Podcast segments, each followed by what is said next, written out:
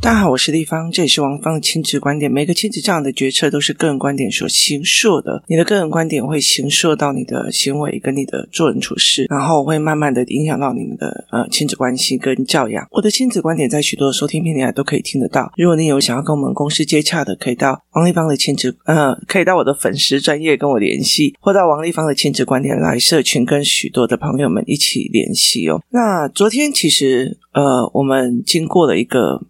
就是太阳还蛮好的哦，秋天的太阳蛮不错的，所以就是围棋过课过后，我们就去骑脚踏车。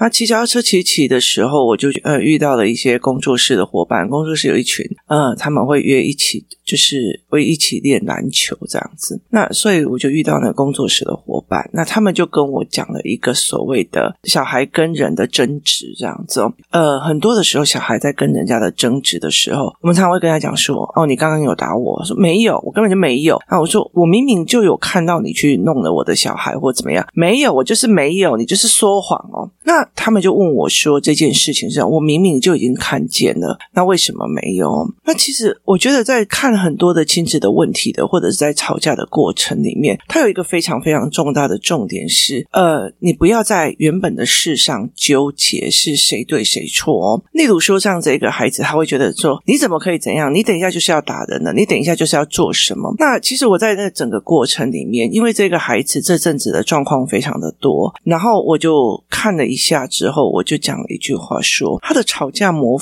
式都是所谓的泼粪式模式哦。所谓的泼部分式模式是说，我先把你身上抹了一坨大便之后，然后我再嫌你臭。他的状况是在这边是啊，然后你要一直去证明那不是你弄的，那不是你用的。所以，其实，在很多的过程里面，明明他做的事情，他会跟你讲不是哦，你说谎，你说谎，你说谎。所以他会一直去压着一件事情哦。那我觉得在很多的过程里面，呃，夫妻相处有没有泼粪式的所谓的指控？有，还有泼粪式的指控哦。有一些人就说：“哎呀，我跟你讲啦，你妈哦，就是一个爱花钱的啦哦。”那事实上又是怎样哦？像最近双十一啊，哦，所有的工作人员就说：“哦，地方一定买很多或干嘛。”我后来想想，我不能不买很多啊，你的意思吗？为什么？你知道？因为呃，我们家有四个人，所以光就是冬天的内衣要全买一套，就是全买一套。好，这样子哦，我们就要四个人的分量哦。那因为呃，我们的就是卫生因为那，我觉得这几年的衣服其实它真的很不耐穿，然后有时候你就会发生新的问题点哦。那所以就会重新再买一次这样子。那每一次就是趁着双十一再买的量的时候，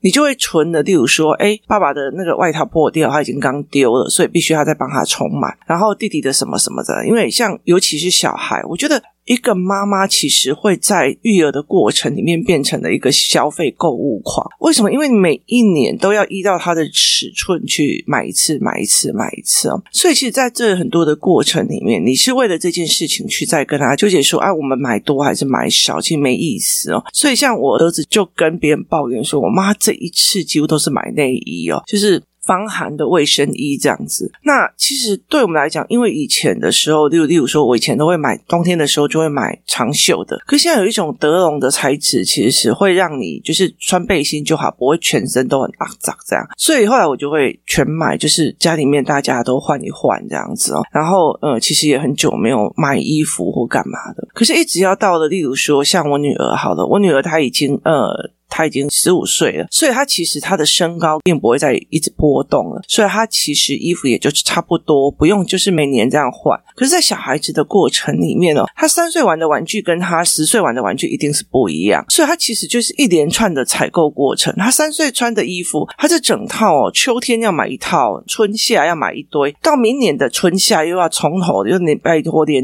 很多东西都要再重买哦。所以像外套好了，就是秋冬好了，就是一百三。的外套一百三的外衣，然后一百三的内衣，然后一百三的内裤，一百三的长裤，那你就一百三要买一整个，然后等到它一百四的时候，你又要重新再买一批哦。所以其实，在很多的过程里面，这个东西其实反而是最消耗的。所以他们才才在讲说，其实在这整个过程，你去看以前的那个所谓的经济大爆发的时候，很大的是原因是因为那时候二次大战之后的婴儿潮出来了，所以当婴儿潮的这一群父母开始在当父母的时候，那个经济。一定是会很好的。为什么？因为他们要大量的采买，人最花钱的都是在养儿育女的过程里面哦。那我又养两个，所以在这整个过会这样子哦。所以你很多时候你就跟他纠结这件事情，其实是没有用。那有很多的男朋友、老工啊，或很多的人，他的用法就是直接先给你弄了一坨大便，然后才让你去解释。例如说，嗯，例如说像我的女儿，如果有一次啊，就是她回来的时候接到阿嬷的电话，然后阿嬷就说，你在干嘛？哦，我在吃饭。拜托，你妈妈就是那么懒呐、啊，七点多了才弄饭给你吃。拜托，你妈就是这么懒，你妈你就是懒才会这么晚才给你吃。然后接下来下一次就是，我跟你讲，因为你妈很懒哦，所以哦，你要早点吃一点零食哦，要不然你妈妈又会把你饿到。你知道，他一开始就先帮我泼了一个粪，叫做我很懒。好，然后你要去试图证明说没有啊，他五点多下课，然后下课以后用一下社团干嘛以后，然后回到家他有六点了，六点呢我当场在煮厨煮完了以后刚好七点，这有差吗？那有时候我们工作室有时候做工作到的六点七点，所以我还要去证明，不好意思，这个粪不是我的，就是你有点意思吗？就很多的时候就是在泼粪。那你要一起去证明哦，你就是懒呐、你就是花钱大手大脚，你还要去证明你挺有意思嘛。然后以前呃，像我爸就会讲说啊，王丽芳你就很会花钱，你就花钱大手大脚，然后你就会到就那，但是我买的几乎都是教具啊，干嘛？其实我女儿常常在讲，我妈的衣柜里面的衣服其实都就是那几套换来换去了。可是买教案啊，买家里的东西，她都是在大花钱。那没有办法，例如说哈，光小孩的书桌，他一个年代一个年代，他在三岁的时候用的桌子就不一样，然后呢，他入学的时候，那时候笨笨的去买个很大的桌子。很大的那种升降桌，然后接下来就发现这很大的升降桌很占位置，又放不了东西，所以后来又买了那种传统的小书桌。那传统的小书桌又发现它的设计不合理，因为它的桌面不够大，所以读的大家都很憋屈这样。那后来我只好买大桌板，然后大桌板就是一下子就可以两三个人坐在那边一起读书一起看，就只好就买大桌板啊。然后有时候就会觉得说，哎，有时候我想要一边呃看电视一边看书，一边怎么样？那那时候我就觉得，哎，我这样。写作的姿势不对，很不舒服，所以我就会在大桌板下面又再定定一个所谓的就是键盘架，然后用蓝牙键盘。这很多很多的东西都是一直随着你的小孩一直开始在调整。他高中的时候读的东西，他国中读的东西，他高中读的教材，他国小读的教材。我儿子最近呃带分数有问题，我又要买帮他买教材。那其实你就要一起去证明，我花的每一个都是。够的，你了解一下，就是就是需要的，所以其实它就是一个泼粪的行为哦。有一次，我爸就跟我讲：“王一凡，你不要一天到晚乱买东西啊。”然后我就看着他说：“没有钱，没有不见，它只是变成我喜欢的东西或者也要用的东西而已。”就是你了解那意思吗？就是我用给他的，我对他的语言，就是我在买的当下真的是觉得是需要，或许是有点判断错误，但是他还是需要的。所以他其实一直在这个所谓的呃，一直犯错然后消耗的过程里面哦。你看那个书桌就换了几个。后来到最后用升降桌板，然后搭配就是他们固定的就是大大桌面，然后呃不固定的就升降桌板哦，用升降桌板这种方式去做，所以。你有时候是遇到问题，你才会去想找方法，然后才去去购物，才去买东西。在很多的东西里面，它很多东西就是泼粪性的行为哦，就是先泼了一个粪，然后就让你去呃所谓的自我解释哦。所以，其实，在很多的过程里面，你看你就涉入了他的局。我最常跟他讲说，其实，在教案教材课或者是什么课的时候，我常会跟他讲说，教养教养他的局。然后，你如果没有办法去判别的时候，你会付出非常非常大的代价。教育也有教育的局。那些局，我觉得没有好坏，只是是不是你要的而已。那最重要的一件事情，教育教养，还有一件事情就是人的相处也有他的局，就是呢，他就是设计的一个东西给你。哦，王立芳，你就是呃，你就是老师哎，老师就应该要同理小孩。不好意思哦，我同理他，我是害他。我说这件事情他没有练好，就是没有练好。我说这件事情就是害他。你如果要在我面前找到那种圣母形象的老师结构，不好意思，你去找别人了。我不是哦，我不是那样的人。对我来讲，孩子要练出来或长出他自己的思维模式是比较重要的。他每天在那边把他嘘寒问暖、温柔他这件事情，不是我要的哦。可能你找错地方了哦。所以其实很大的一个状况的一个原因，他有非常非常多的局。你今天你就要当一个网红，每天。你就要发文啊，你就要每天讲你小孩的趣事啊，你就每天要把你小孩拿出来讲一讲啊，这样子你才会有流量跟能见度啊。那我就觉得说，哦，是为了流量跟能见度，我就要牺牲我的孩子。所以在这整个过程里面，你要去了解一件事情，你是怎么思维的，这件事情是很重要。他设了你一个局，你就觉得说，哦，我是因为我要加销售量，我是老板，所以我必须要用这个老板的形象去做这一块哦。那其实我觉得很有趣的一件事情哦，有时候我会在那个呃网络上分享我在跟我的孩子对话，那我有时候就会拍到我的教案，那有人我就问说，这个教案要去哪里买？然后我明明都讲教案了，然后他就给你一个差评，差评就写好差的书。我从头到尾都没有说它是书籍哦，它其实是教案。教案你要引导，你要教，你要引导，你要陪着小孩写好，所以你要陪着小孩写，所以它是教案，它是教材，它是操作单。可是这个东西我出去了之后，然后就你用书，所以是哪里理解有问题哦？可是像我们家边就会跟我讲说，不要跟他们计较，就你就官方回答就好了。为什么？因为他们不懂，我们不在同一个层次上，你去跟他讲其实是没有用的哦。那其实，在很好玩的一件事情是在于是工作室里面有一个小孩，一天到晚就非常非常非常喜欢去跟人家 argue 谁对谁错，谁比较对，谁比较错。那后来我就跟他讲说，其实没有意思哦，因为。例如说，好，我今天跟你讲说博弈理论里面的什么什么什么，好，那你没有学过博弈理论，甚至我在讲的时候，有人在问我说，路透社四大通讯社是什么意思？好，因为你没有学过新闻学，所以你不知道四大通讯社是什么意思。好，那件事情我要跟你 argue 这件事情吗？没有嘛，因为你不懂，你不懂，我就跟你 argue 说，你这个又不是路透社或者是什么什么社出来的，你为什么要相信他？那我不好意思，我的教养的所有东西都跟我讲说，在 Google 里面就可以查到所有的知识哦，所以他没有办法去做这个分辨。那你就跟他 argue 有意思吗？那例如说，好，我知道媒体的操作模式，跟我的小孩一天到晚都在讲阿啾说了什么，阿啾说了什么，阿啾说。那很大的原因是因为他没有我学过的新闻学的理论，所以他的摄取的标准只有阿啾。那我就问他说：“那阿啾为什么你会相信阿啾？你确定阿啾说的是真的？”像很多人就跟我讲说：“地球到底是圆的还是方的？”他就会跟我讲说：“立方体地球是圆的。”我说：“你怎么知道？”说是因为有月球，就是我们有从月球拍进来的照片，有太空照片。我说：“那你怎么知道那太空照片是真的？”所以其实很多的时候，你有没有对产生那个质疑过？然后对自己的。认知产生那个质疑哦，所以我就会常常跟孩子们在聊这一块哦。你有没有去产生那个质疑过？然后你有没有去思维这一件事情过？所以。你去跟这些孩子 argue 谁对谁错，谁干嘛的，有时候其实很没有意思。为什么？因为例如说哈，我最近买了一个东西，蛮有趣的，它就是一直在录影的一个状况，它就是一直录影，然后它其实就像警察身上挂的一个东西，它随时就可以在做线上录影这样。为什么会买这种东西？因为小孩，你跟他讲说你怎么可以那么不认真，你可以干嘛干嘛的时候，他其实没有感觉，他觉得我耳朵都有在听你说，我哪有不认真？他手上在玩别的东西，在摸别的东西，他在。干嘛这样？他根本就没有在看你的盘面，在解盘，所以其实他不知道这件事情。那你去跟他 argue 没有用啊？为什么？因为他不是用所谓的老师的角度在看事情哦。所以其实像我们好了，像教材课的时候，教材思维课的时候，我就会跟他们讲：如果你是教育部部长，或者是你是总统，好。站在这个角度在看事情的时候，你真的觉得你理想的教育是对的吗？我一刚开始让他们知道教育有什么这样状况，然后他们就开始骂课本。接下来我让他们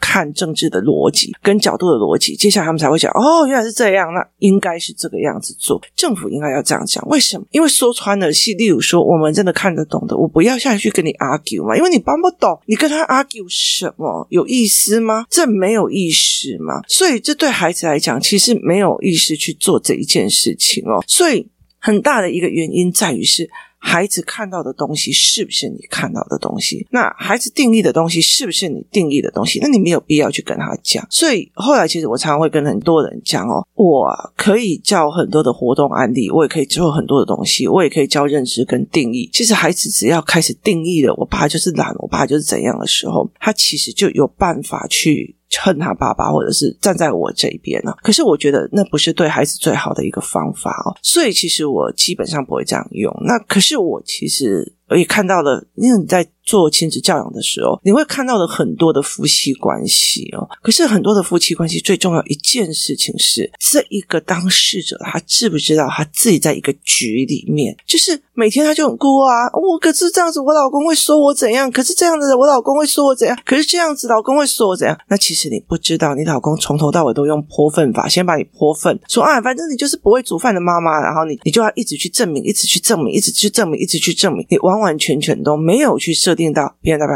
泼粪。他说，那如果是像别人这样讲，哇。王一凡，你就是就是懒啦，好啊，那我就懒，那你帮我做，就是你你反而推球给他了，为什么？因为你看懂那个局面是人家在设计，然后把你像一个苹果一样把它设下，所以很大的一个状况是在于是，你有没有办法看懂这个局？你有没有办法带领孩子去看懂？这一个局，就是带领孩子去看懂这个东西的美感到底这是什么，它的角色的定位到底是什么。所以，其实我觉得在很多的过程里面，其实可以去看这样子一件事情哦。例如说，呃，像我跟孩子的爸相处没有说非常的好，因为我的逻辑是很强的这样子哦。那像我如果跟我女儿，就跟我跟她吵架，我就会。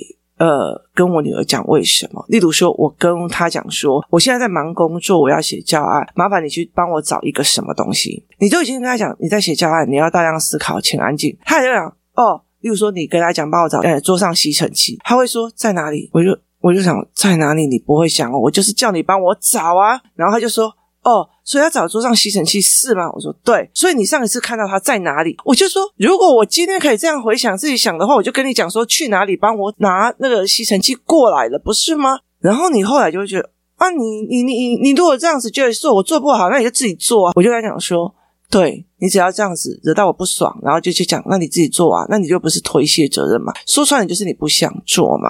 所以在这整个过程，你要去看懂那个局哦。像很多的老公就会讲啊，我不会啊。我不会的这一句话，后面接着是。我不想做，所以很多人就讲我不会，就是因为我不想做，所以我就讲我不会啊，我不知道怎么做啊。所以在这整个概念里面，他完全就是这样的思维。他的局是什么？他是真的不会，还是不想做？所以他只要说一句我不会啊，像我妈妈只要说这话没要，一直是你来搞他走，你要帮我做，其实你就会理解，他说我不会的那个东西就是你帮我做，它是一个局，他用我不会来说你帮我做，你帮我想办法啊，你帮我弄什么啊？所以像我儿子跟我。讲说妈妈，我不会啊，然后我就说好，不会我们就来学，我就一样一次一次的教他学好。这个东西才是一个思维概念。很多的人他是养成的，只要讲到我不会啊，然后大家就不能再难为他，所以其实他永远一辈子都不会，然后永远都觉得你要体谅我啊，我就是不会啊，不会你没学啊，你没学不好意思哦，我王一芳也不是天生出来，出生的时候就说哦不好意思哦，我出生的我都会哦，不是，我也是学来的，我也是熬来的，我也是苦来的。很多时候你跟我讲你不会，我就现在想，我对我自己都那么残忍的，我给你免费的答案你还不学，那为什么？我要给你免费的答案呢？所以在这整个过程里面，它是一个思维，它是一个思维的陷阱。我为什么要去落入那个陷阱哦？所以后来我才在跟大家讲说，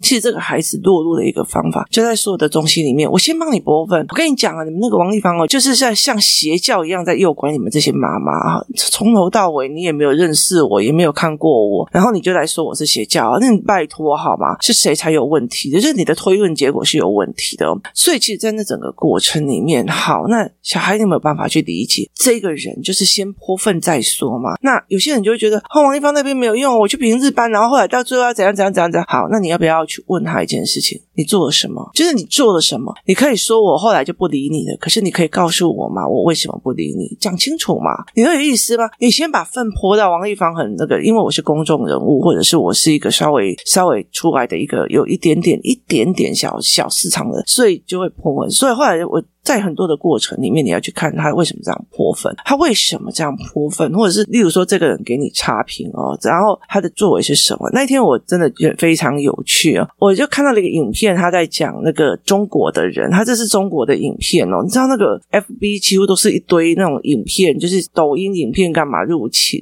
然后那时候他就跳出来一个影片，他就跟我在讲说盘点那些离谱的这种所谓的差评哦，然后其中有一个是讲说，嗯，我明明已经。备注了不要吃香菜，结果呢，我喝了汤，它还是有香菜的味道。这摆明了就是老板根本就没有在看备注，他不小心把香菜丢下去以后，再把它捞出来，导致这个汤里面有香菜的味道。这个老板真的未免太……太过分了，但是我也懒得退了，只好便宜了我室友。就后来这个老板在下面回说：“不好意思，我们是先看备注才做菜的。我不知道你有哪个透视眼去看到了我的呃食物里面是先放了香菜，以后再把它拿起来。我为什么要这么的费工呢？然后呢，最后一件事情他就写说：你既然不吃香菜，为什么要点香菜丸子汤呢？那。”就很好笑，你知道吗？你自己没有看到自己的盲点，千错万错都是别人的错。然后这个人不理你了，哦，你你这个很差劲的书，不好意思，从头到尾我都就是这样教案、教材、操作单，你写书，那就觉得很好笑，你没有必要去跟他 argue。后来嘉宾就跟他讲，谢谢你的指教，未来我们会更精进我们的处理方式。他也非常呃低姿态的去讲了这件事情哦。可是事实上，对我们来讲，我们就是不同层次嘛。因为对我们来讲，有些人买的那个所谓的给小孩的书，他的想法就是我丢给小孩，小孩自己看书，自己就。会了，你有点意思吗？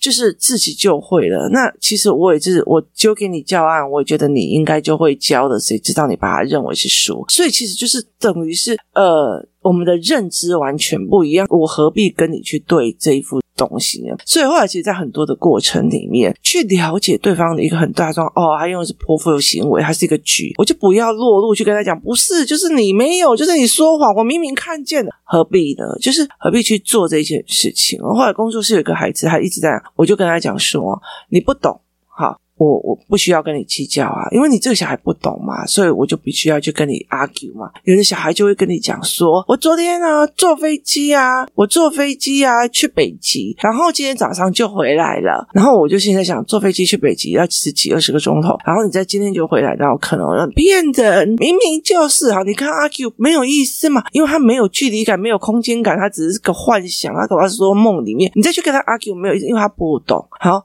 那有些人就是不知道嘛，所以你去跟他 argue 也不行。有些人认知就是这样，你去跟他讲男女平等，他就跟你讲不行。你去跟他讲说，呃，人有各自的性取向，那些取向都是自然的，他就跟你讲不，上帝做人就一定有男有女。就是你去跟他 argue 是认知不同、理解不同，跟所有的东西有不同。后来其实像这个孩子，每次要跟我在 argue 什么事情的时候，我们也知道他错，我只有看着他的眼睛说，对。你说的都对，他反而觉得不淡定了。你知道，他觉得嗯，不对吧？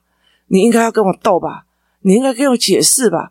然后我就会说，嗯，对对对。你说的都对，他忽然反正觉得立方体是不是我哪里的头有点有问题？所以这是非常有趣的一件事情哦。很多的时候你在那个局里面，你看不清楚那个局。所以其实，在夫妻关系里面，很重要一件事情，语言弄完了，思维弄完了，很大一件事情是你有没有办法去看懂那个局？这个是就是啊，你这个我跟你讲，这两个新播的喜爱安娜啦哦，怎样有的没有？他用舆论的压力让你去做屈服他的事情，他用情绪的压力去让你去做屈服的事情，像。我之前讲的哦，我们要多多赞美小孩这件事情，还用赞美这一件事情来绑小孩才会有成就，可是他却没有告诉你，十五二十岁还用赞数赞赞赞一个赞两个赞三个赞的笑脸数来去看事情的时候，那你怎么去看呢？那我其实就是在很多的东西在讲一件事情哦。后来我在想一件事情的有趣的点在什么，你知道吗？就是呃，梨泰医院那时候好几个孩子死掉的时候，然后出来的状况，然后或者是说台湾有社会新闻、重大社会新闻或时尚新闻的时候，其实你真的去看，